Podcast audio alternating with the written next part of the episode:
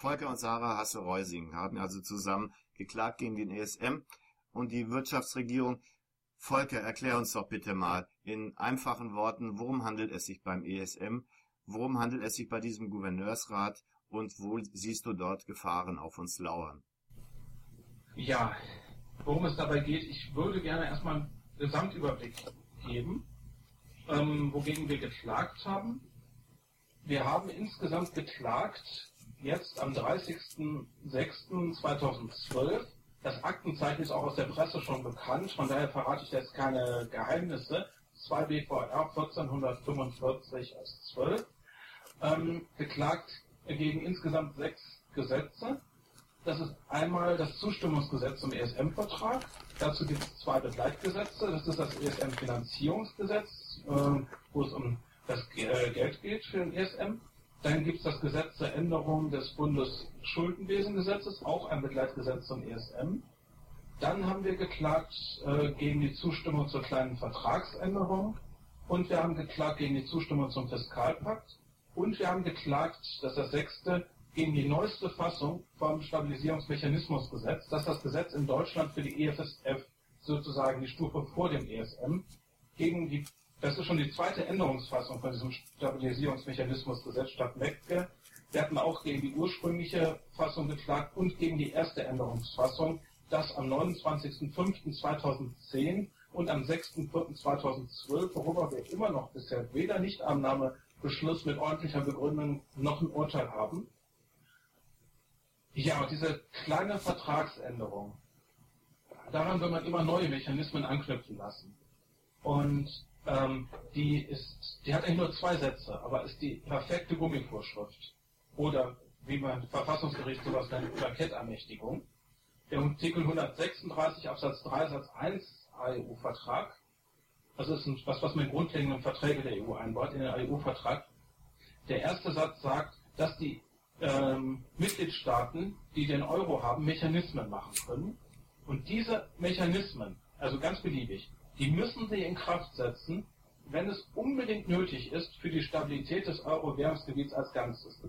Und da haben wir uns mal die Entstehungsgeschichte von diesem komischen Gummibegriff Stabilität des Euro-Währungsgebiets als Ganzes angeguckt und haben gesehen, aha, in der Entwurf, äh, vorher hat man noch darüber nachgedacht, über den Begriff Finanzstabilität, dass man das äh, darauf verpflichtet.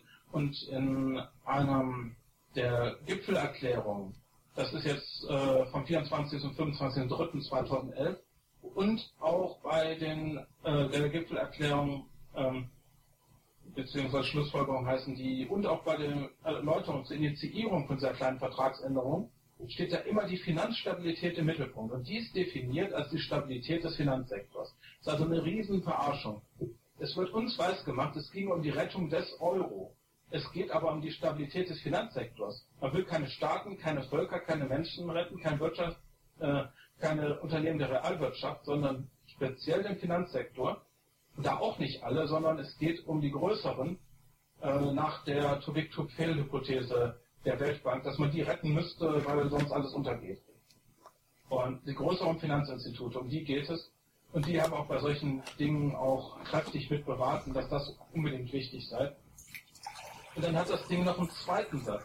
Sobald ähm, es bei diesen Mechanismen um Finanzhilfen geht, müssen die Auflagen streng sein. Da fragt sich doch jeder, wie streng denn? Und da wiederum gibt es ähm, eine Stellungnahme vom ECOFIN-Rat. Das ist der Teil vom EU-Ministerrat mit dem Wirtschafts- und Finanzminister, also eine Untergliederung.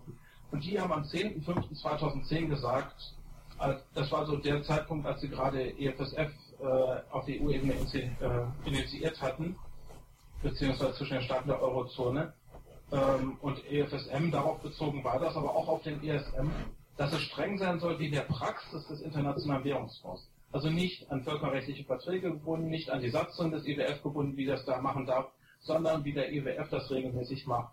Und ja, da haben wir massenhaft Beispiele gebracht, dass die Praxis des IWF auf gar keine Menschenrechte der Einwohner der Schuldnerstaaten Rücksicht nimmt von sich aus, vor allem auf keine sozialen. Wir haben das Buch von Professor Chosudowski, äh, Globalization of Poverty and the New World Order, ist ein kanadischer Wirtschaftswissenschaftler, studiert. massenhaft Beispiele gebracht, Universität Ottawa. Und der IWF ist einer der Hauptgründe für den Hunger in der Welt und für die Zerstörung von ähm, Sozialsystemen. Und ähm, ja, es werfen ihnen verschiedene Wirtschaftsexperten zu unterschiedlichen Ländern auch Völkermord vor. Klar, wenn man so viele Menschen ans Hunger bringt und an ähm, die deren Gesundheitssysteme zerstört, um noch mehr Geld den Gläubigern geben zu können. Und, ähm, und das ist ja zumindest extrem fahrlässig, dann äh, Erklärungen zu machen. Es gehört ja zur Entstehungsgeschichte, dieser Artikel 136 Absatz 3, Satz 2. Und das ist ja völkerrechtlich für die Auslegung bedeutend. Wie streng meint man es denn? Ähm, was in der Entstehungsgeschichte von den verantwortlich handelnden Personen so gesagt worden ist. Und es gibt eine, gab eine Taskforce, äh, da waren auch die Finanzminister drin, aber auch Herr van Rompuy und ich glaube auch jemand von der Kommission. Die haben auch 2010 einen Bericht äh, veröffentlicht, da meinten sie sogar sehr streng. Wenn man das alles zusammennimmt, noch strenger als der IWF. Wir haben da jedenfalls massenhaft auch Beispiele gebracht von Menschenrechtsverletzungen. Darauf kann ich vielleicht noch genauer eingehen, aber vielleicht erstmal den Überblick. Was will man daran anknüpfen lassen? Von der Art her sollen, die sollen diese Mechanismen entweder sein, EU-Sekundärrecht, also Richtlinien, Verordnungen und so. Es geht darum, auch Richtlinien und Verordnungen zu machen, welche die Ermächtigung übersteigen, die im EU-Vertrag und EU-Vertrag in den grundlegenden Verträgen der EU gegeben sind. Das macht man hauptsächlich für die Wirtschaftsregierung, aber nicht nur. Und es geht darum, Mechanismen zu machen außerhalb des EU-rechtlichen Raums. Warum? Weil nicht alle 27 Staaten all diese Mechanismen haben wollen. Da macht man es halt mit weniger Staaten. Wenn man die grundlegenden Verträge der EU ändern wollte, müssen alle 27 Ja sagen. Und so macht man es erstmal außerhalb des EU-rechtlichen Raums. Und der Euro ist etwas, was man nur im EU-rechtlichen Raum bewältigen darf. Ist eine alleinige Zuständigkeit der EU, also macht man es einfach. Der Rumi-Ermächtigung ermächtigt man sich, es mit weniger Staaten außerhalb des EU-rechtlichen Raums zu machen. Und von der Art her gibt es da zwei Gruppen von Mechanismen. Einmal den europäischen Finanzierungsmechanismus und einmal die, die für die Wirtschaftsregierung. Und der Finanzierungsmechanismus, der europäische, der fängt an mit der Testversion Griechenlandhilfe. Danach kommt EFSM, sowohl Griechenlandhilfe als auch EFSM hat man über eine EU-Verordnung gemacht. Also innerhalb des EU-rechtlichen Raums. EU-Sekundärrecht. Und danach hat man dann außerhalb des EU-rechtlichen Raums eine Zweckgesellschaft gegründet, ist wie so eine Bank, nur nicht mit allen banküblichen Geschäften. Die hat man EFSF genannt. Und das war ein privatrechtlicher Vertrag. Und dann hat man dann so noch einen völkerrechtlichen Vertrag gemacht, den EFSF-Rahmenvertrag. Da sind die Regelungen dann, wie das genau läuft, dass die EFSF, diese äh, Bank sich Geld leiht auf dem Kapitalmarkt, das teurer weiterverleiht an Staaten und ähm, da dann entsprechend Auflagen gemacht werden. Und ähm, beim ESM ist es noch was anderes. Ist auch außerhalb des EU-rechtlichen Raums, aber ist eine eigenständige völkerrechtliche Organisation. Also wie EU oder IWF oder Weltbank, so eine Art europäischer IWF, auch mit einigen besonderen Grausamkeiten noch dazu. Die Wirtschaftsregierung hingegen, die macht, läuft alles über EU-Verordnung. Da gibt es ja den Stabilitäts- und Wachstumspakt seit Jahren, den man eingeführt hat, als man den Euro eingeführt hat, wo Staaten Auflagen kriegen, die zu viel, die mehr als 3% der Wirtschaftsleistung eines Jahres Neuverschuldung haben. Jetzt hat man das verschärft auf 0,5% eines Jahres und hat man auch verschärft, dass die Staaten auch ihr Defizit in schnellen Schritten abbauen müssen, sobald das Defizit über 60% ist, äh, der Wirtschaftsleistung eines Jahres, äh, nicht Defizit, der Gesamtschuldenstand über 60 Prozent liegt von der Wirtschaftsleistung eines Jahres. Und hat das auch enorm verschärft mit, hat eingeführt die umgekehrte Abstimmung. Die Kommission schlägt vor, dass ein Staat ins Defizit verfahren muss. Und wenn die Ministerrat, die Minister nicht innerhalb von zehn Tagen Nein sagen mit qualifizierter Mehrheit, muss der rein.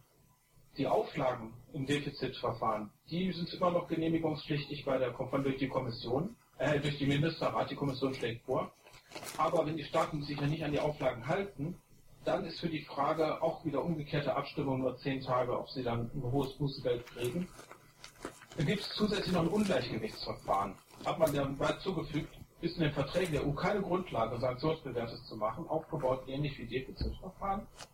Aber das ist dafür da, den Staaten Auflagen zu machen, den Staaten, die wirtschaftliche Ungleichgewichte haben. Man nimmt einfach ganz viele Indikatoren, alle mit Ober- und Untergrenze, und die Indikatoren wo ein Staat irgendwo mal klar über einer Obergrenze ist oder klar unter einer Untergrenze, da sagt man, oh, armer Staat, du hast Ungleichgewichte, du musst ins Ungleichgewichtsverfahren. Das ist zum Beispiel Staat mit viel Haushaltsüberschüssen. Zum Beispiel Deutschland. Deutschen wollte man wegen des Verfassungsgerichts, damit er sich da keiner Zeit konnte, Hilfe, wir sind betroffen, ähm, hat man die Obergrenze erst recht hoch gemacht. Deutschland ist da gerade noch drunter. Und die Staaten mit zu viel Importüberschüssen, die Staaten mit zu viel Arbeitslosigkeit etc. Ganz viele verschiedene Punkte hat man gemacht, um möglichst alle Staaten nach und nach darunter kriegen zu können, auch denen Auflagen zu machen. Ähm, und wenn sie keine, nicht so viel Neu- oder Gesamtverschuldung haben, auch nicht akute Finanzprobleme. Und ähm, beim Ungleichgewichtsverfahren soll ausdrücklich, das findet man in der Erwägungsgründen der Verordnung, der Kommission die Macht geben, Auflagen zu machen zu allen Fragen der Lohn-, Finanz- und Wirtschaftspolitik und Staaten, die äh, vor allem solche mit weniger Wettbewerbsfähigkeit, will man dazu bringen, nicht handelbare Güter handelbar zu machen. Das heißt im Klartext, will man beliebig dazu bringen können, Dinge, die dem Weltmarkt noch nicht geöffnet sind, den Weltmarkt zu öffnen. Und damit ist nicht nur gemeint, etwas protegiertere Wirtschaftsbereiche wie Freiberufler oder in Deutschland Handwerker, in Griechenland Taxifahrer zum Beispiel, sondern äh, es geht äh, darum, ähm, auch Daseinsvorsorge, auch Behörden im Weltmarkt zu öffnen. Also praktisch äh, fast der totale Markt. Ähm, dann hat man noch Verordnung zur haushaltsmäßigen Überwachung.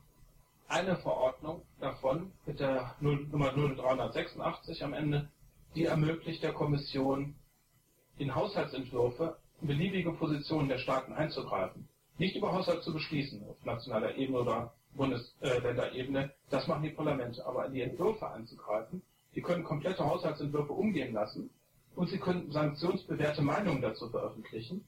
Wenn diese Meinungen nicht erfüllt werden, ist das, gilt dann das als Verletzung des Defizitverfahrens. Da kann der Staat noch so Haushaltsüberschüsse haben. Es gilt als Defizit, wenn er die Meinung nicht erfüllt. Also es ist totale Einladung zur Willkür und vor allem Meinung kann die Kommission alleine haben, die ist nicht unter Zustimmungsvorbehalt des Ministerrats.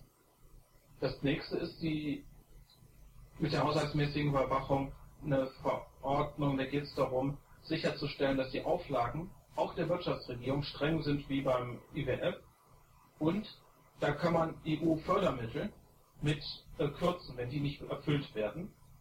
Und zwar sind es die aus der zweiten Säule der Landwirtschaft, das ist vor allem für Biobauern wichtig. Die würde man damit fertig machen oder alle extensiver wirtschaftenden oder mit hoher Qualität wirtschaftenden Landwirte. Die Fischereimittel, EU-Strukturfonds für die ländlichen Regionen, Kohäsionsfonds für die ärmeren Regionen, EU-Sozialfonds. Da würde man denen schockartig auch die Mittel kürzen können. Jetzt haben sie noch eine Verordnung gemacht, wo sie das Gleiche auch noch machen können für die Kürz, äh, wenn die Auflagen nicht erfüllt werden, unter anderem äh, von Griechenland Hilfe, EFSM und ESM. Das heißt, man nimmt sie praktisch wie in ökonomische Geiselhaft. Ähm, ja, und die Bedeutung des Fiskalpakts für die Wirtschaftsregierung. In den Fiskalpakt hat man reingeschrieben, Grundlagen für Verschärfung, Stabilitäts- und Wachstumspakt hat man ausdrücklich reingeschrieben, so falls das vielleicht nicht reicht mit den Gummiermächtigungen von der kleinen Vertragsänderung, falls sowas undemokratisches, rechtsstaatswidriges vielleicht nicht zulässig ist. Dann hat man reingeschrieben für die haushaltsmäßige Überwachung. Man hat den Fiskalpakt reingeschrieben, Steuererhöhungen gelten nicht als Defizitminderung. Also es geht praktisch nur noch über Privatisierung und Ausgabensenkung. Dann hat man äh, dort reingeschrieben eine Verpflichtung, dass die Staaten ihre Verfassungen ändern und dafür eine Rechtsgrundlage für die Verschärfung des Stabilitäts- und Wachstumspaktes einzubauen, damit die Verfassungen dem praktisch nichts mehr entgegensetzen. Und ein Initiativrecht der Kommission dafür, Artikel 3 Fiskalpakt. Und wenn die Staaten das nicht machen wollen, dann kann die Kommission andere Staaten zwingen, die Staaten vom EuGH zu verklagen, dass sie ihre Verfassung ändern sollen. Völlig entgegen der bisherigen Systematik vom Verfassungs- und Völkerrecht.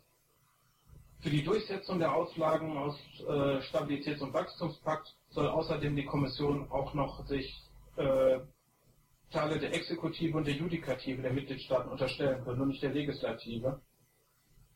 Ist ziemlich Willkürsache. Und man will ähm, diese Verträge, die außerhalb des EU-rechtlichen Raums sind, wie EFSF-Rahmenvertrag, ESM-Vertrag und das äh, Kalpakt, die sind am Anfang zum normalen völkerrechtlichen Rang. Das heißt, unterhalb der, des Grundgesetzes, unterhalb der UNO-Charta, universellen Menschenrechtsverträge der UNO und auch unterhalb jeglichen EU-Rechts. Aber es steht, ist da schon angelegt, im Fiskalpakt steht sogar drin, so schnell wie möglich, spätestens innerhalb von fünf Jahren, will man den Fiskalpakt im gleichen Rang geben wie den grundlegenden Verträgen der EU. Und beim ESM steht es in der Gipfelerklärung von 9.12.011, dass man das mit dem auch will, steht im Vertrag selber nicht drin. Das ist so ein Überblick über die Systematik. Stichwort Wirtschaftsregierung. Die dürfen alles, sind aber selbst unantastbar, dürfen klagen, jedoch selbst nicht beklagt werden. Kannst du uns mal genau erklären, was das für ein Gouverneursrat sein soll? Kleinen Moment, kleinen Moment. Die Wirtschaftsregierung ist ja das, das eine. Das, die Wirtschaftsregierung, da macht die Kommission, entwirft Auflagen und der Ministerrat, der äh, muss die Auflagen absegnen. Ähm, bis auch bei den sanktionsbewährten Meinungen. Das andere ist der europäische Finanzierungsmechanismus, wo der ESM das Schlimmste ist. Und das Undemokratischste vor allem. Und ähm, beim ESM gibt es den Gouverneursrat. Und im Gouverneursrat sitzen die Finanzminister der ESM-Mitgliedstaaten. Das sind die von den Staaten, die den Euro haben. Und ähm, der ESM, das stimmt, kann nicht verklagt werden, kann aber jeden verklagen. Auf was er die verklagen kann, ich denke mal auf die Durchsetzung der Vorschriften, die im ESM-Vertrag stehen. Darauf wird er die Staaten verklagen oder auch vielleicht auch darauf, dass sie die Auflagen des ESM erfüllen. Falls die Staaten halt sagen, dann nehmen wir halt Sanktionen in Kauf, ähm, aber die Auflage ist unzumutbar. Das steht im ESM-Vertrag nicht klar drin. Und verklagen kann er sie vom Europäischen Gerichtshof, nicht von Verfassungsgerichten.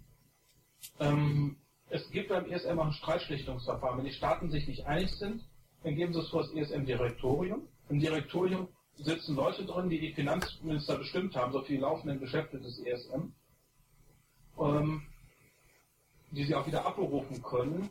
Aber die können auch alle Aufgaben, alle Aufgaben des äh, ESM, auch die dem Gouverneursrat vorbehalten sind, wie zum Beispiel, wie halt die Auflagen sind, auf den Staaten Kredite geben und so, ähm, auch alle aufs Direktorium übertragen. Na, wenn Streitigkeiten sind, erstmal das Direktorium. Ist man mit, ist eine der beiden Seiten mit dessen Entscheidung nicht zufrieden, wird der Gouverneursrat angerufen und dann der EuGH. Streitigkeiten um den ESM herum will man also auch den Verfassungsgerichten ermöglicht entziehen. Ähm, ja, nun ist es aber so, dass diese Immunität für den Gouverneursrat gilt, für dessen Stellvertreter, äh, für die, äh, für die eigentlich im Grunde genommen für den gesamten Stab gilt absolute Immunität auch sogar äh, für Unterlagen, für Büroräume, für Computer, für alles. Ist das so richtig? Kannst du das so bestätigen? Ja, also ähm, ESM, die Summe aller Unzulänglichkeiten, ähm, ja einmal die völlige Intransparenz und auch diese völlig übermäßige Immunität. Die äh, Mitarbeiter, alle Entscheidungsgremien beim ESM sind straf- und haftungsrechtlich immun. Ähm, immun sind auch die Räumlichkeiten, immun sind die Akten, immun ist sogar das Eigentum. Wenn der ESM irgendwann mal aufgelöst werden soll und der hat noch Geld übrig, wenn das Eigentum immun ist, können die Staaten das dann überhaupt zurückfordern. Man kann die nicht verklagen, das Eigentum ist immun. Und vor allem die straf- und haftungsrechtliche Immunität, das finde ich, was die Immunitäten angeht, als das Schlimmste. Man kann sie zwar bei den Mitarbeitern aufheben, aber das kann dann nur auf ESM-Ebene beschlossen werden.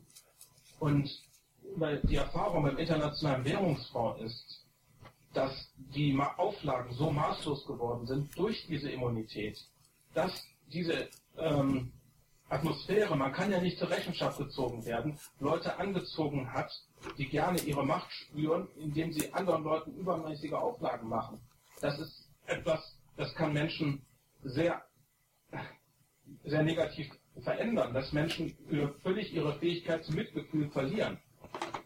Das war aber, das hat auch äh, Davison Buto in zwölf Jahren war der Mitarbeiter, äh, Wissenschaftler beim IWF für Lateinamerika, für Karibik und Mittelamerika zuständig für mehrere Länder.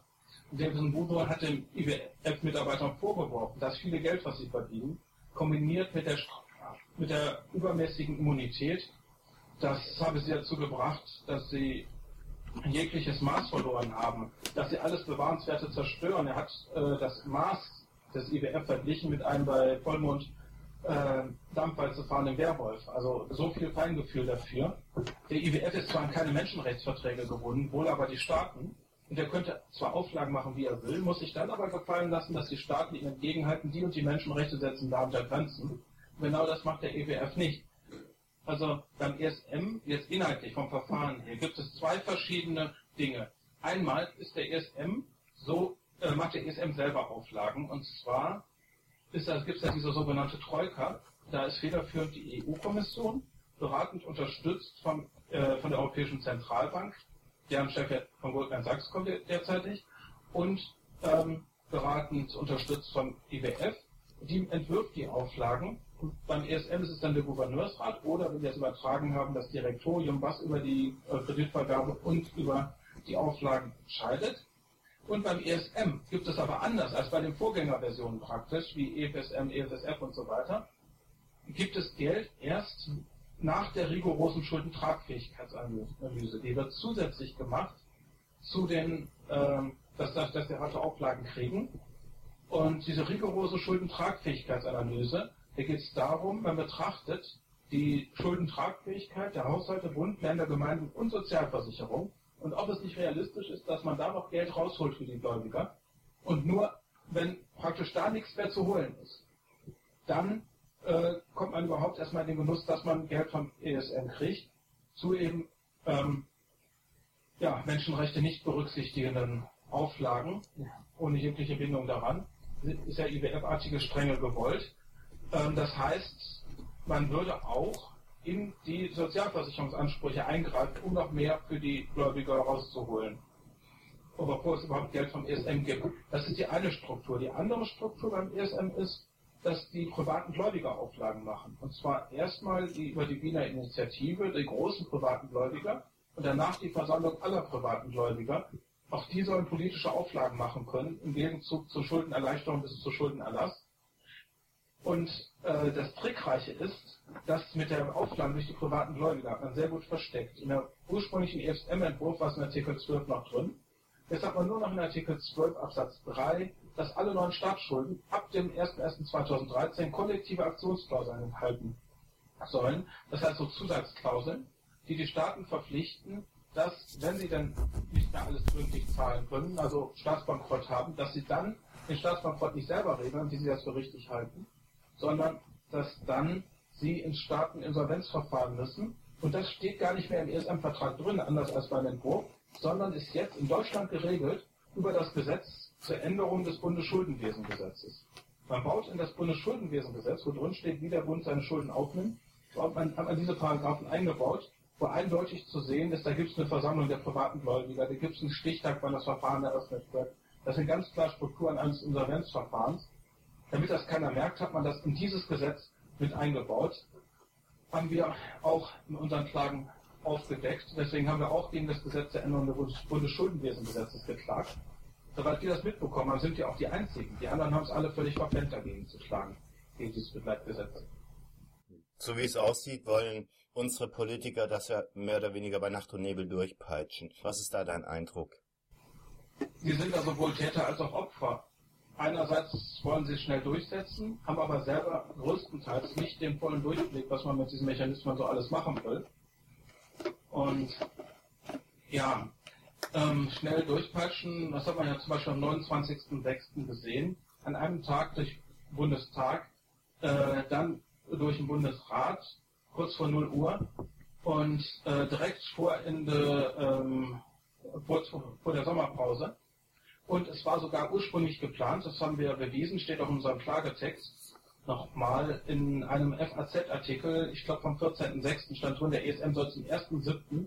in Kraft treten. Das war immer noch das Ziel. Damit war zu rechnen, dass Deutschland am 1.07. ratifizieren würde. Also ganze Zustimmung beendet ist. Wenn ratifiziert wird, der Zustimmungsprozess praktisch beendet wird durch den Bundespräsidenten, dann würden sogar laufende Klagen aus dem Verfahren fliegen gültige Klagen gegen Zustimmungsgesetze und Begleitgesetze völkerrechtlichen Verträgen müssen ja nach Zustimmung des Parlaments eingehen, bevor es im Gesetzblatt verkündet wird. Und selbst Verkündung im Gesetzblatt, da fliegen sie nicht aus dem Verfahren, aber bei Ratifizierung schon haben wir dann am 15. und nochmal mit einer Ergänzung am 18.06. haben wir das Verfassungsgericht angeschrieben, hatten wir noch keine Klage eingereicht und haben gesagt, guck, schauen Sie mal dort, ähm, das sieht so aus, als sollte der, sollte der Bundespräsident und das Verfassungsgericht übergangen werden. Dann gab's, ähm, hat das Verfassungsgericht reagiert am 21.06. und mehrere andere Kläger meinten dann, sie hätten das, äh, sie hätten das geschrieben gehabt und so weiter.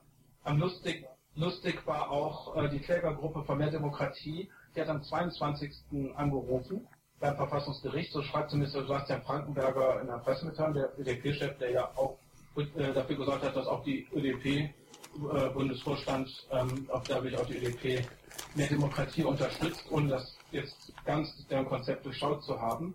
Und er meint, am 22.06. hat man, haben die jedenfalls dort angerufen, das Verfassungsgericht hat dann reagiert. Ja, aber die haben keine Zeitmaschine. Das Verfassungsgericht hat ja schon dort ersten Presseberichten am 21.06.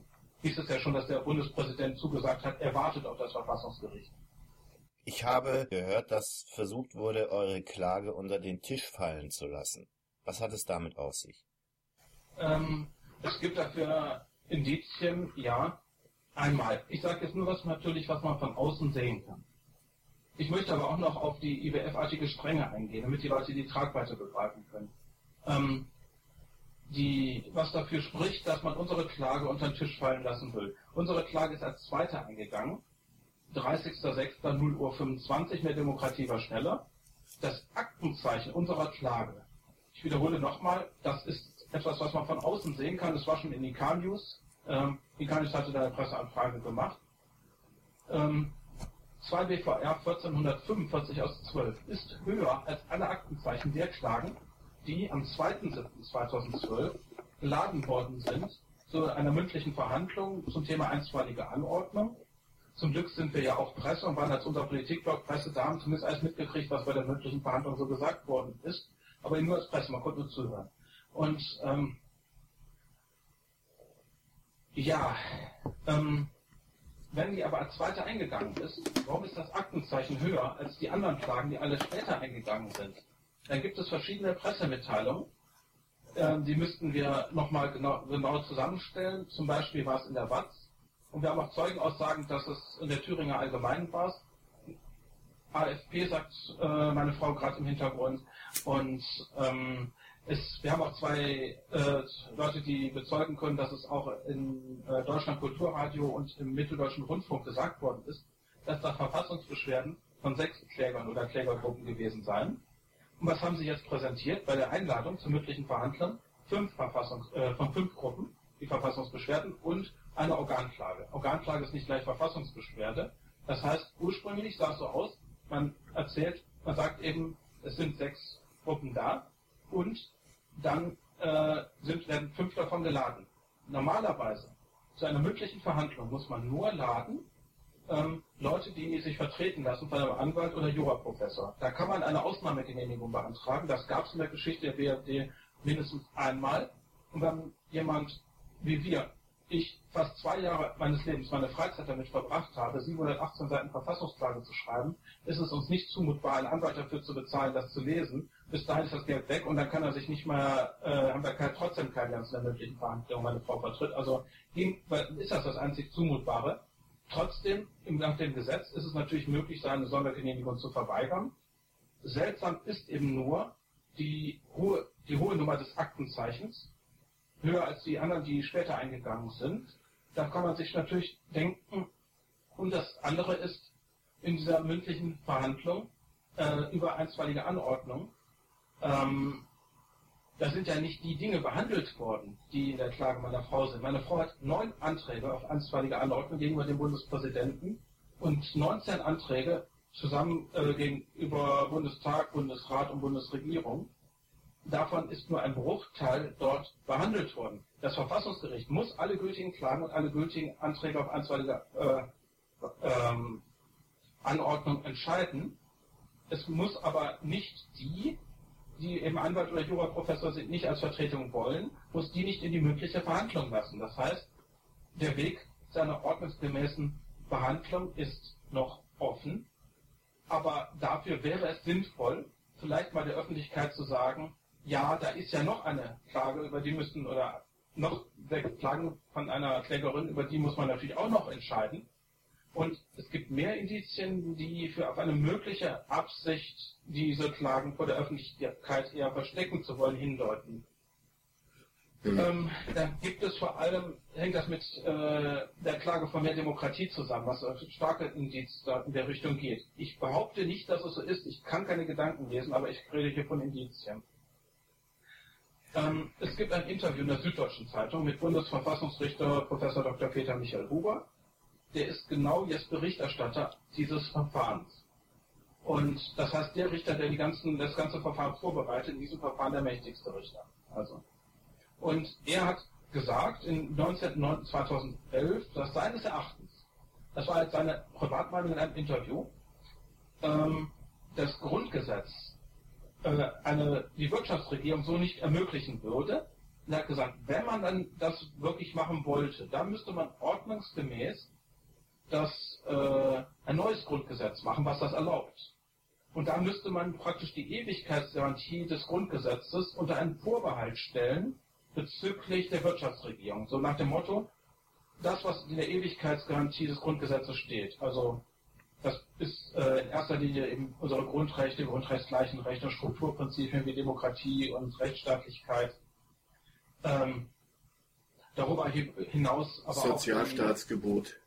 Auch, ja, Föderalismus sind die anderen Strukturprinzipien, aber auch die Staatsaufträge, Frieden und europäische Integration. Zwar nicht irgendeine, sondern wo wir zu streben haben, dass die europäische Integration ähnlich läuft ähnlich gut ist, äh, dass so läuft, äh, wie es unseren Strukturprinzipien entspricht, dass wir uns dafür einsetzen müssen. Und es gibt in Artikel 1 Absatz 2 Grundgesetz auch eine Verbindung zu Menschenrechten der Vereinten Nationen. Auch das steht innerhalb der Ewigkeitsgarantie. All als Anwendungsgebot der universellen Menschenrechte, also Menschenrechte der, äh, der Vereinten Nationen. Auch das äh, würde man dann alles unter einen Vorbehalt stellen der Wirtschaftsregierung. Das heißt, vor allen anderen Dingen sollte es uns nach wie vor schützen, aber wenn die Wirtschaftsregierung Auflagen macht über den Stabilitäts- und Wachstumspakt, über Ungleichgewichtsverfahren, über äh, haushaltsmäßige Überwachung, was denn noch alles einfällt, da können sie ja beliebige Auflagen machen. All das, was die machen, davor sollen wir gar nicht mehr geschützt sein. Äh, das, hätte, das wäre die Folge. Er hat ja damals vielleicht nur, vielleicht, eine wissenschaftliche Meinung geäußert in einem Interview. Aber dann kommt jetzt mehr Demokratie, wo er im Kuratorium sitzt. Das heißt, das ist der sozusagen der wissenschaftliche Beirat, wo die äh, Jura-Experten drin sitzen, ob die der Verein der Demokratie, wenn es um Rechtliches geht, hört. Und äh, da war bis vor kurzem im Kuratorium, die Meldungen widersprechen sich etwas, ob er am 12. Mai oder vielleicht erst im Juni dort ausgeschieden ist. Und ähm, die greifen das auf, machen eine Aktion, die heißt Volksentscheid, sonst klagen wir. Äh, findet man auf verfassungsbeschwerde.eu da versprechen Sie unter dieser Überschrift Volksentscheid, sonst klagen wir, dass Sie klagen darauf, dass Sie eine Volksabstimmung wollen über Zustimmung zu ESM und Fiskalpakt. Aber auf Seite 102 von deren Klagen, da muss man erstmal so weit lesen. Die meisten Leute fangen ja nicht hinten an zu lesen oder wissen nicht direkt, dass das Wichtigste ist, sie lesen die Begründung, kommen nicht bis zu Ende. Da steht drin, dass sie stattdessen wollen, äh, dass sie sagen, ESM und äh, Fiskalpakt ähm, die sind mit dem jetzigen Grundgesetz nicht vereinbar. Aber sie fordern dann nicht eine Volksabstimmung über Zustimmung zu ESM und Fiskalpakt, sondern sie sagen, das geht also kann nur legitimiert werden durch ein neues Grundgesetz. Und deswegen fordern sie dann vom Verfassungsgericht, dass es urteilt, dass ein neues Grundgesetz entworfen werden muss, was das legitimiert. Zusätzlich zu Hubers Überlegungen wollen sie uns also auch den ESM noch schutzlos ausliefern. Ich denke, das ist etwas, ein Riesenskandal, die vielen anständigen Mitglieder von mehr Demokratie denken, die wären wirklich, würden sich wirklich für mehr Demokratie einsetzen, die Leute dort. Und äh, es ist ja auch ein riesenpolitischer Skandal. Zwei Parteien, die Freien Wähler und die Ökodemokraten, haben gutgläubig darauf gesetzt, weil Ökodemokraten weiß ich, dass viele von der Mitglieder auch gleichzeitig für mehr Demokratie sind. Und sammeln zum Teil ja auch Spenden. Und mehr Demokratie wirkt auch selber viele Spenden ein damit ist echt ziemlich heftig und Richter Huber ist zumindest befangen. Das sind alles Dinge, die man von außen sieht, weil er hat zumindest auch mal an einem äh, Buchveröffentlichung äh, von einem mehr Demokratie nahestehenden Verein, äh, ist auch Mitherausgeber. Ähm, da sind alle Voraussetzungen einer Befangenheit erfüllt. Ob jetzt jemand einen Befangenheitsantrag gestellt haben mag oder nicht, kann ich nicht sagen. In unserer Klageschrift steht jedenfalls keiner drin. Ähm, ja, aber ich habe den Eindruck, dass die auch die, der gesamte Senat überhaupt nicht die ganze Tragweite überhaupt begriffen hat. Dass sie, soll ich sagen, emotionale Scheuklappen haben, überhaupt hinzuschauen, was da passiert. Da waren nämlich mehrere Leute, die dort auch, was die Auflagen angeht, äh, mehr Klartext gesprochen haben. Einer, ich glaube es war ein Vertreter des Bundestages, hat gesagt, ja, die Griechen würden ja vorbildlich sparen jetzt und die Deutschen sollten genauso sparen wie die Griechen und das, das man sah das sehr positiv. Auch ein Vertreter der EFSF, also zweite Stufe Euro-Rettung, schon hat sich ähnlich geäußert. Mhm. Die Leute haben sich, äh, meisten haben sich überhaupt nicht durchgelesen, äh, was das bedeutet. Und die Verfassungsrichter, die müssen es wissen. Und wenn sie das, was in den Klagen meiner Frau drinsteht, das muss ihnen bekannt sein, seit dem 6.4. Am 29.5. war unser Wissen über die Untaten des IWF, die Maßlosigkeit noch fragmentarisch. Aber durch das Buch von Professor Czosodowski, wir hatten ja schon das eingebaut, gegen, und auch dass die Verpflichtung auf die universellen Menschenrechte in unserer Verfassungsbeschwerde. Wie heißt, wie heißt das Buch denn von Czosodowski? Um, ähm, the Globalization of Poverty and the New World Order. Das findet man auf globalresearch.ca, Netzwerk globalisierungskritischer Wirtschaftswissenschaft. Da kann man auch da bestellen. Der erste Teil erklärt die Globalisierung der allgemein und der zweite Teil, da geht es ganz konkret darum, wie der IWF Länder ganz gezielt mit voller Absicht kaputt gemacht hat. Und ähm, einmal sicherlich einfach um Macht zu spüren auf der psychologischen Ebene, zum anderen ähm, um es, äh, die Länder halt wirtschaftspolitisch abhängig zu machen und eben mehr für Konzernmacht zu öffnen. Ich würde jetzt gerne, weil das am nächsten ist und weil der, ja die Leute in der Verhandlung gesagt haben, die Deutschen sollen sparen wie die Griechen, würde ich mich einmal auf die Griechen fokussieren wollen. In 2010 war es noch milder als beim äh, IWF. Da wollte man ja auch in 2010, dass die ganzen Mechanismen durchkommen. Und zwar äh, gab es damals Rentenkürzungen, es gab Lockerungen, Kündigungsschutz. Ähm, Langzeitarbeitslose hatten schon vorher kein Geld bekommen in Griechenland und ähm, gab Steuererhöhungen. Ähm, jetzt in 2012, das gibt in deutscher Übersetzung, Bundestagsdrucksache 17-8731. Sind 736 Seiten. Aber lässt man das Finanzielle alles mal weg und guckt sich nur an, den deutschen Teil der Übersetzung, ins Deutsch und Englisch übersetzt, Memorandum of Understanding, da sind die Kreditauflagen. Das ist das, wo die Menschenrechtsverletzungen passieren. Da verlangt man von den Griechen das heftigste, denke ich, im Bereich der Sozialversicherung. Sie, sie den Arbeitgeberanteil zur Sozialversicherung 5% senken müssen. Schützen müssen sie dabei die kleinen Renten. Aber was ist denn das, was, was viel kostet beim Sozialversicherung, ist Renten- und Krankenversicherung. Bei der Krankenversicherung, da wird passieren die massiven Einsparungen. Ähm, es ist jetzt schon so, in Griechenland, da schreibt die Taz, äh, dass man ähm, wenn man Medikamente haben will, Vorkasse leisten muss, sowohl im Krankenhaus als auch ambulant. Viele Apotheken gehen pleite, weil die Krankenversicherungen ja einmal gebeutelt sind durch Senkung der Arbeitgeberbeiträge, dann durch die hohe Arbeitslosigkeit, wo weniger Geld reinkommt. Und es gab auch von der Troika äh, erzwungen ähm, völlige Aushebelung der Flächentarifverträge. Die Arbeitgeber wollten die Flächentarifverträge beibehalten, weil sie die soziale Schieflage gesehen haben es ist war über die Interessen der Arbeitgeber hinweg. Selbst die Arbeitgeber wollten die Gewerkschaften beistehen. Und ähm, dadurch bricht das, das Gesundheitswesen zusammen. Wir haben von einem äh, Vertreter der Bundesprogrammkommission der griechischen Partei Syriza erfahren, dass es ab 21.06.2012 die Krebsmedikamente in Griechenland ausgegangen sind. Und ich glaube auch von ihm haben wir das mit der Dialyse dass äh, viele Dialysepatienten nicht mehr behandelt werden, zumindest wenn sie nicht richtig zahlen können selber. Ähm, also diese ganzen Kürzungen, die werden alle über Zuzahlung geregelt. Von einer griechischen äh, Journalistin haben wir letzte Woche, Sonntag war es glaube ich, in einem Interview erfahren, was wir noch veröffentlichen werden, dass ähm, in Griechenland für eine Entbindung ohne größere äh, Aufwand, Komplikationen eine Zuzahlung von 1000 Euro inzwischen geleistet werden muss.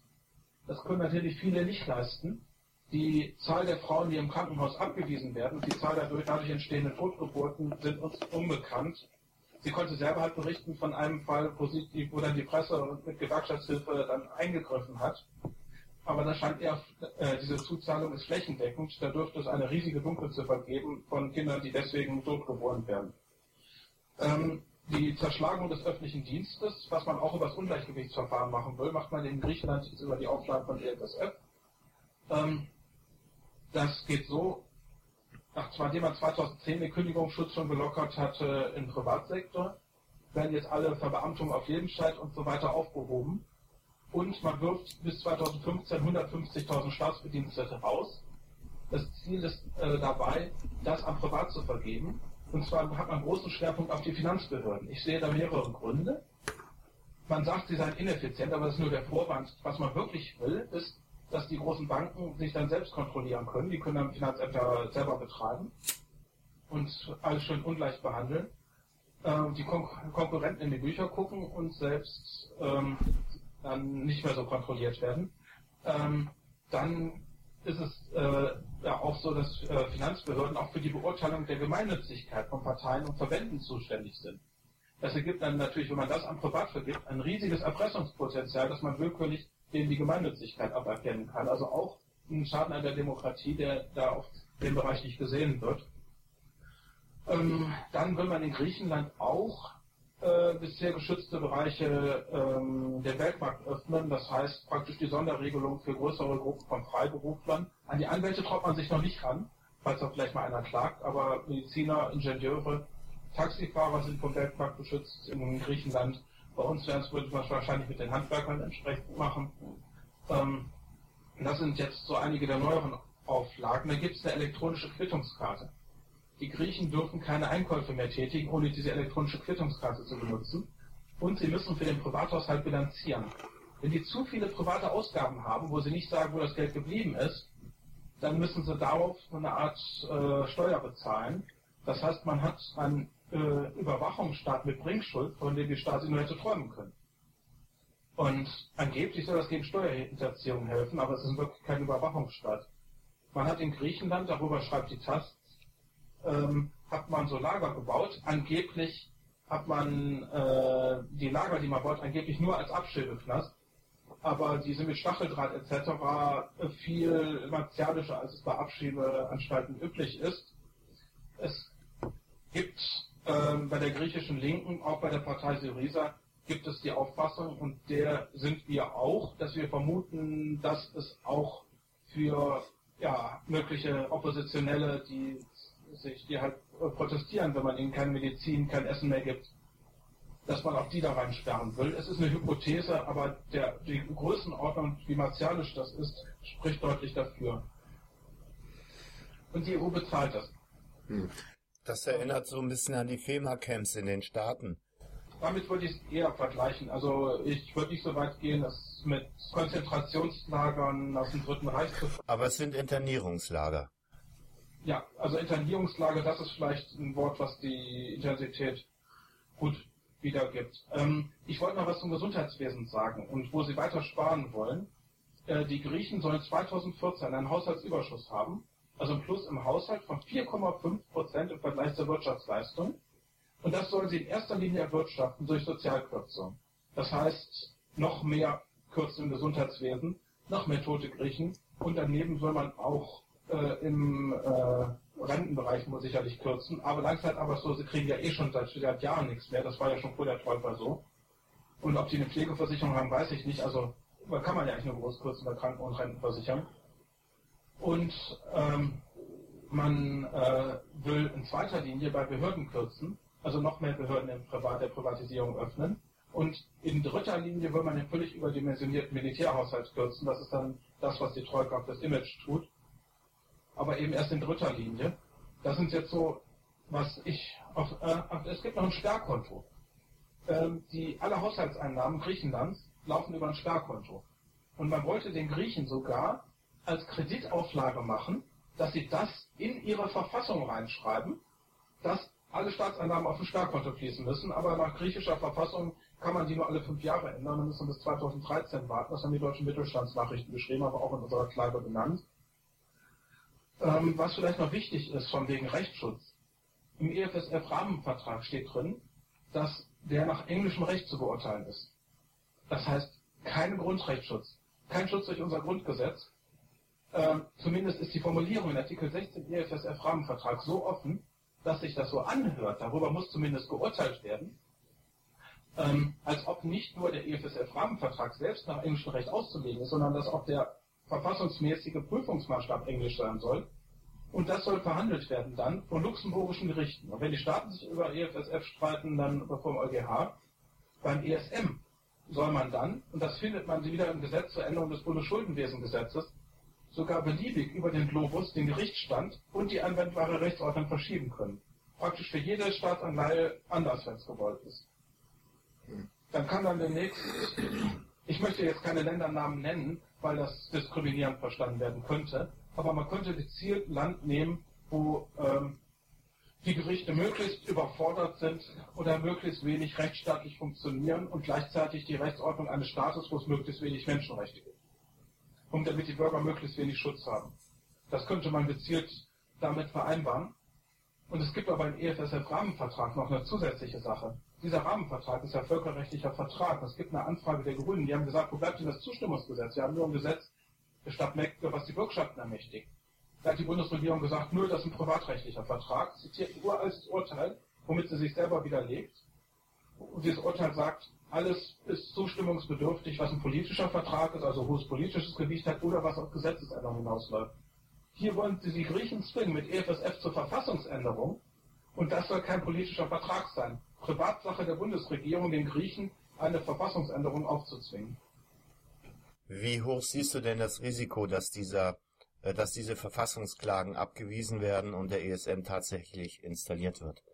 Ja, es braucht jetzt, es braucht jetzt eine ganze Menge Öffentlichkeit, damit das nicht passiert. Und ähm, es gibt äh, eine Solidarisierungsaktion auf der Seite vom Netzwerk Volksentscheid, die äh, netzwerkvolksentscheid.de oder Menüpunkt ESM-Klage. Da haben sich inzwischen schon zwischen 1400 und 1500 Leute solidarisiert. Erfreulicherweise längst nicht mehr nur aus Deutschland, sondern zunehmend auch Österreicher. Und auf zunehmende äh, Maße solidarisieren sich auch Wirtschaftsprofessoren und Juristen mit unseren Verfassungsbeschwerden. Es sind auch interessanterweise sehr viele kleinere äh, Selbstständige und sehr viele Rentner dabei. Deutlich größer als im Bevölkerungsdurchschnitt. Und ja, täglich, täglich werden es mehr. Es ist mindestens eine Richterin dabei, mindestens 20 Anwälte, die sich schon solidarisiert haben. Das heißt, man kann es nicht mehr unter dem Deckel halten. Und es ist nur zu hoffen, dass das Verfassungsgericht damit rechtsstaatlich umgeht. Ähm, zum äh, äh, würde ein Schaden an der Rechtsordnung entstehen. Es sind 28 Anträge auf einstweilige Anordnung. Wenn Sie die Verträge in Kraft legen lassen, ohne die, über die alle entschieden zu haben, soweit sie entscheidungserheblich sind, dann wird ein Schaden an der Rechtsordnung entstehen und äh, auch in der Hauptsache. Die, man muss ja immer sagen, dass, dass man selbst gegenwärtig und unmittelbar durch diese Gesetze betroffen ist. Und man muss außerdem muss man noch sagen, ähm, welche Rechtsfragen sind denn neu? Das nennt man Rechtsfortbildung. Oder welche sind vielleicht vor 100 Jahren schon mal entschieden worden, aber die Welt hat sich so geändert, dass man äh, das nochmal neu entscheiden sollte. Oder diese Verträge zeigen, das sollte man nochmal neu entscheiden. Da haben wir 34,5 Seiten geschrieben. Der Abschnitt der Klagen von mehr Demokratie, wo es um die Rechtsfortbildung geht, ist nur anderthalb Seiten. Darüber hinaus haben Sie noch einige Urteile zitiert in der Klage. Da könnte man noch ein paar Seiten vielleicht hinzu addieren. Aber der eigentliche Abschnitt sind nur anderthalb Seiten. Da stellt sich schon die Frage, ob das, was die Rechtsfortbildung angeht, überhaupt zulässig ist. 50.000 Leute, die Klage Beitritt machen, begründen noch keine Zulässigkeit und öffentliches Interesse. Wenn man danach geht, ist unsere, unsere Klagen die mit dem zweithöchsten öffentlichen Interesse, weil es sind, ähm, wenn man die unbestätigten E-Mails mitzählt, sind es auch schon 1500 Leute und bei uns eben unter ehrlichen Voraussetzungen. Wir versprechen nicht auf irgendwas zu klagen und klagen in Wirklichkeit auf was völlig anderes, was eher die gegenteilige Auswirkung hat. Frage. Gibt es ja. denn zu Mehr Demokratie e.V. eine vernünftige Alternative? Ja, was wir, klar, was wir einklagen, unsere Alternative ist, unsere verfassungsmäßigen Rechte zu schützen, anstatt das äh, Grundgesetz sturmreif zu machen. Und ähm, wir machen geltend einmal diese ganzen Verträge, die Sie jetzt noch machen wollen. Und zwar Fiskalpakt, ESM und die beiden Begleitgesetze und auch kleine Vertragsänderungen alle ablehnen wir machen geltend, EFSF ist ja bisher befristet bis 30.06.2013. Die Bundesregierung hat zwar nicht formgültig zugestimmt, aber dass man das unter Einschränkung weiterlaufen lässt. Wir machen geltend, der Maßstab für den fairen Ausgleich zwischen Gläubigern und Schuldnern in dieser Staatsschuldenkrise äh, muss sein, die Lage, äh, die Verfassung des Schuldnerstaates und die im Schuldnerstaat geltenden Menschenrechte. In dem Zusammenhang machen wir auch eben geltend, das Verfassungsgericht hat es schon in Rang Nummer 96 Grunde von 3 Urteil anerkannt, dass Artikel 1 Absatz 2 Grundgesetz eine Verbindung zum universellen Menschenrecht ist, aber es im Urteil nicht ordentlich erläutert. Und wir wollen das jetzt klipp und klar, damit das auch in Zukunft immer angewandt wird, die universellen Menschenrechte. Die UNO hat kein Menschenrechtsgericht, das können, und außer der UNO sind nur die Staaten darauf verpflichtet, das kann also nur von staatlichen Gerichten entschieden werden. Und wir haben bewiesen aus Unterlagen vom Parlamentarischen Rat, dass Artikel 1 Absatz 2 Grundgesetz darauf verpflichtet, nämlich anhand der Reden der Dr. des Drs. Süsterhin und des Dr. Seebohm. Dr. Seebohm wollte die Verpflichtung auf die universellen Menschenrechte, damit das Vertrauen Deutschland, damit Deutschland wieder Vertrauen hat nach dem Zweiten Weltkrieg, damit die Staaten uns wieder vertrauen können und auf den Frieden. Beides steht in Artikel 1 Absatz 2 und Dr. Süsterhen, äh, der wollte, hat gesagt, also Deutschland als besetztes Land muss da mindestens so viele Rechte haben wie die Protektorate und auch für die sollen die Menschenrechte der UNO gelten, dann auch als Recht für uns. Auch das ist in Artikel 1 Absatz 2 drin. Vor allem, was mehr Demokratie am allermeisten ärgert, wir haben Beweise gefunden, dass Artikel 20 Grundgesetz, Absatz 2, da steht ja das Wort Abstimmung, dass das mehr Volksabstimmung ermöglicht, als nur für neues Grundgesetz oder nur für Bundeslieder Neugliederung. Bundesländer Neugliederung, neues Grundgesetz ist es ausdrücklich im Grundgesetz vorgeschrieben. Das Grundgesetz ermöglicht aber weitaus mehr es ist, man konnte sich nur im Parlamentarischen Rat nicht einigen, wie viel mehr man wollte, und deswegen hat man es offen gelassen. Und jetzt haben wir bewiesen, hier passieren ständig Kompetenzüberschreitungen. Die Abgeordneten sind restlos überfordert, das überhaupt zu erkennen. Und überall, wo diese maßlosen Kompetenzüberschreitungen sind, da oder wo das Grundgesetz an sich gefährdet ist, brauchen wir Volksabstimmung. Da brauchen wir Volksabstimmung für das Grund, jeder Grundgesetzänderung, weil mit Fiskalpakt zum Beispiel soll uns ja zwingen, das Grundgesetz zu ändern, dass wir uns dazu verurteilen lassen. Das geht nicht. Wir brauchen das Volk als Schutz, zusätzlichen Schutzmechanismus. Nicht als Ersatz, wie bei mehr Demokratie es vorgibt zu tun, für verfassungsgerichtliche Entscheidungen, sondern als zusätzliche, zusätzlichen Schutz. Nach Zustimmung vom Bundestag und Bundesrat stimmt das Volk zu und dann muss noch die Möglichkeit der verfassungsgerichtlichen Überprüfung sein. Dann brauchen wir bei Änderungen grundsätzlichen Verträge der EU, siehe diese Gummivorschrift, Plakettermächtigung, die beliebig viele Mechanismen ermöglicht, diese kleine Vertragsänderung in Anführungsstrichen, und auch noch auf maßlose Strenge gegenüber den Einwohnern der Länder verpflichtet, das in zwei Sätze zu packen und als kleine Vertragsänderung zu verkaufen, damit sowas nicht passiert, damit die Politiker erklären müssen, was sie da verbockt haben. Deswegen auch da Volksabstimmung. Oder auch diese Verträge, wo man eigentlich für die ganze EU was regeln will, aber erstmal äh, außerhalb des EU-rechtlichen Raums, wie EFSF-Rahmenvertrag, ESM, Fiskalpakt, auch Volksabstimmung. Oder EU-Verordnung, Verschärfung, Stabilitäts- und Wachstumspakt, Ungleichgewichtsverfahren, hat man erstmal einfach so gemacht, ohne vertragliche Grundlagen zu haben. Und dann meint man es mit der kleinen Vertragsänderung so blankettartig, damit es keiner merkt, nachschieben zu können. Dass man das will, haben wir aus dem, dem Bericht der, äh, der Taskforce von den Finanzministern etc. und aus dem äh, Gutachten des österreichischen WIFO-Instituts für die EU-Kommission bewiesen, dass man die Leute enttäuschen will, ähm, dass man die kleinen Vertragsänderungen einfach mal eben mit völkerrechtlicher Rückwirkung, was sowieso verboten ist, ähm, rechtsstaatswidrig ist, nachschieben will. Ähm, oder dass man über einen Fiskalpakt in einem Vertrag, der außerhalb des EU-rechtlichen Raums ist, Rechtsgrundlagen schaffen will für EU-Verordnungen das ist ja auch völkerrechtlich völlig unsystematisch, auch eine Kompetenzüberschreitung. All diese Dinge zeigen, das geht nur noch mit Volksabstimmung. Die Politiker haben völlig den Überblick verloren, die meisten, und Teil von denen will die Bürger auch, auch täuschen, absichtlich. Wobei wir uns jetzt kein Urteil erlauben, welcher Teil der Politiker die Bürger absichtlich täuschen will. Ähm, und das zeigt, das geht nur noch mit Volksabstimmung. Und in dieser Richtung, um uns vor solch, dieser Art von Rechtsakten zu schützen, muss das, was das Grundgesetz ermöglicht an Volksabstimmung, auch voll ausgeschöpft werden.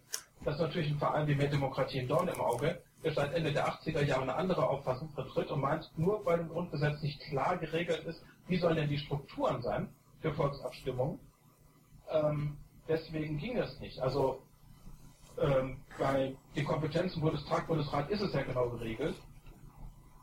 Und das müsste doch zumindest mal entschieden werden. Wir haben gezeigt, kurz vor der Schlussabstimmung im, zum Grundgesetz Parlamentarischer Rat, Dr. von Brentano wollte das Wort Abstimmung raushaben aus Artikel 20, aber es ist mit großer Mehrheit abgelehnt worden. Und das ist doch zumindest mal zu entscheiden, ob das nicht mehr Volksabstimmung ermöglicht. Stichwort Netzwerk Volksentscheid. Scheint das die bessere Alternative zu sein? Ja, Netzwerk Volksentscheid hat auch einen ähm, Gesetzentwurf gemacht als ein Beispiel. Wie könnte ein, ähm, ein Gesetz aussehen für Volksentscheide auf Bundesebene ohne Grundgesetzänderung? Das ist ein Beispiel. Das können, wir können natürlich nicht diesen Gesetzentwurf, äh, dass genau der kommen muss, einklagen mit unseren Klagen. Wir wollen nur einklagen, dass für bestimmte Zwecke, das, was man, wo wir hier zeigen, da werden ständig maßlos Kompetenzen überschritten, dass es dafür Volksabstimmung geben muss. Und das ist natürlich ein großes Interesse des Vereins mehr Demokratie, dass das nicht gezeigt wird, vor allem weil dieser Verein dazu missbraucht wird, stattdessen ein Riesenloch ins Grundgesetz zu reißen. Es ist noch, vor allem auch noch wichtig, das ist aber der mündlichen Verhandlung äh, am 10.7. überhaupt nicht rausgekommen. Äh, nicht nur die Strenge der Auflagen, dass die Richter das überhaupt nicht aushalten konnten, wo Leute das angesprochen haben, vor lauter schlechtem Gewissen, dass sie sich das nicht richtig angeguckt haben, nehme ich an, sondern sie, ähm, Entschuldigung, ähm, es gibt auch die Gefahr, das wäre zumindest gut klärungsbedürftig, ob das Grundgesetz abstürzen würde. Denn es gibt ein älteres Urteil, da hat jemand äh, sich darauf berufen, es gab damals ein Hypothekensicherungsgesetz, äh, um den Lastenausgleich zu finanzieren, und da hat einer sich berufen auf Vorschriften der Weimarer Reichsverfassung. Da hat das Verfassungsgericht damals geurteilt, ähm, nee, Weimarer Reichsverfassung ist nicht mehr maßgeblich, die ist nämlich vom Rang abgestürzt auf den Rang eines einfachen Gesetzes. Normalerweise ist ja so, Verfassung steht über Völkerrecht, Völkerrecht steht über einfachen Gesetzen. Weimarer Reichsverfassung war voll abgestürzt durch das Ermächtigungsgesetz. Das war nicht erst durch die Nazi-Verbrechen, sondern es war schon durch das Ermächtigungsgesetz. Und zwar, weil das Ermächtigungsgesetz um, äh, großem Umfang umgehbar machte, das erhöhte Abstimmungsquorum, was es auch in Weimarer Rechtsverfassung gab, für Verfassungsänderungen. Und jetzt kommt mal hier mit Artikel 3 Absatz 2 Fiskalpakt, wonach Deutschland verklagt werden soll, sein Grundgesetz zugunsten des Stabilitäts- und Wachstumspaktes so zu ändern, wie die Kommission das will. Die kann ja alles mögliche andere noch mit dabei packen. Dann haben wir die kleine Vertragsänderung mit immer neuen Mechanismen, auch äh, vom EU-Verordnung. Und ähm, nach dem Lissabon-Urteil sind ja zumindest auch EU-Sekundärrecht, also EU-Verordnungen in Konkurrenz äh, von Rang von dem äh, Teil des Grundgesetzes, die nicht, ähm, die nicht zur Verfassungsidentität gehören. Und das hat ja schon eine Tragweite, wie wenn man Teile des Grundgesetzes, wenn auch nicht die sensibelsten, ändert. Und da sind, sollen immer neue Mechanismen blankettartig zugelassen werden. Sowas, was nach dem Lissabon-Urteil verboten ist, wo sie, wo sie am meisten im Lissabon-Urteil zu gesagt haben. Das steht in unseren Klagen groß und breit drin. Und das war in dieser mündlichen Verhandlung zum Thema einstweilige Anordnung, wurde auch das überhaupt nicht angesprochen. Sie haben nur sich jetzt äh, offiziellen Dinge angesprochen, was in den Erwägungsgründen zur Initiierung des ESM steht, äh, schon der kleinen Vertragsänderung, dass man die für den ESM brauche. Unsere Beweise anhand Gutachten WIFO-Institut und anhand äh, Taskforce, wo die Finanzminister gesagt haben, dass man es auch will, für die Verordnung für die Wirtschaftsregierung sind dabei nicht zur Sprache gekommen. Kommen wir mal zum Schluss langsam. Einen guten Schlusssatz noch. Die Stunde ist jetzt voll. Was rätst du den Leuten? Es ist wirklich akut. Es ist wichtig, dass wir das öffentliche Interesse beweisen können, dass so viele Leute wie möglich sich solidarisieren. Sie können auch persönliche Kommentare abgeben auf Menüpunkt ESM-Klage, Netzwerk Volksentscheid. Es ist wichtig, dass äh, Verbände dazu aufrufen, dass Medien darauf hinweisen, dass es diese Solidarisierungsaktion gibt. Es ist wichtig, dass die Karlsruher Richter sehen, wenn sie denn wollen, dass es äh, riesiges öffentliches Interesse gibt, nicht nur aus Deutschland, sondern auch aus dem Ausland, aus der ganzen Welt, dass diese äh, Klage gesehen, dass man, dass man sieht, diese Klage gibt es, zwar in erster Linie natürlich aus Europa. Das setzt wirklich ein Signal für Volksabstimmung, das setzt ein Signal für die universellen Menschenrechte, nicht nur für nationale Verfassung. Und was hier in dieser mündlichen Verhandlung angeklungen ist, Das war ein Rücks, das war, hörte sich an wie Rücksichtnahme auf mehr Märkte. Märkte ist eine Metapher für Großbanken im Sinne der Too-Big-to-Fail-Hypothese der Weltbank und ist eine und es meint praktisch ähm, auch Rücksicht auf Banken wie Deutsche Bank, denn Ackermann äh, hat Macht über Merkel, über seine Beratung äh, für Merkel. Ackermann hat Macht im Vorbereitungskomitee von Bilderberg und Macht äh, und für Goldman Sachs. Goldman Sachs hat unseren Bundesfinanzminister Dr. Wolfgang Schäuble beraten über Dr. Jörg Asmussen. Goldman Sachs regiert Italien über Mario Monti. Goldman Sachs regiert die EZB über Mario Draghi. Goldman Sachs regierte bis vor kurzem Griechenland über Lukas Papademos. Es geht darum, ja, Respekt zu haben vor den Menschen, nicht vor den Märkten. Es geht darum, das zu stoppen, wovor die Menschen sich fürchten. Es geht darum, den Hunger zu stoppen, die zerbrechenden Gesundheitssysteme. Es geht darum, dass die Menschen nicht, all, nicht total ausgenommen werden über Räuberbanker und ihre Mechanismen. Und es geht darum, dass unser Grundgesetz nicht abstürzt, wenn die erhöhte Änderungsmöglichkeit des Grundgesetzes äh, äh, Tür und Tor geöffnet wird. was mehr Demokratie da will, da wird es ja noch mehr aufgebrochen als das, was der Fiskalpakt will. Es ist höchste Zeit, alle Leute, die Sie kennen, äh, kontaktieren Sie, dass Sie sich solidarisieren auf der Seite von Netzwerk Volksentscheid. Aber bitte schreiben Sie keine Briefe oder sonst was ans Verfassungsgericht. Solche Sachen sind unzulässig. Davon kann ich nur aufs Deutlichste abraten. Das können die Bürger Gebühren kosten. Davon das ist nicht zulässig. Aber solidarisieren Sie sich auf der Seite von Netzwerk Volksentscheid, das im ganzen Netz zu sehen ist. Es gibt diese Klagen und äh, solidarisieren Sie sich damit. Danke.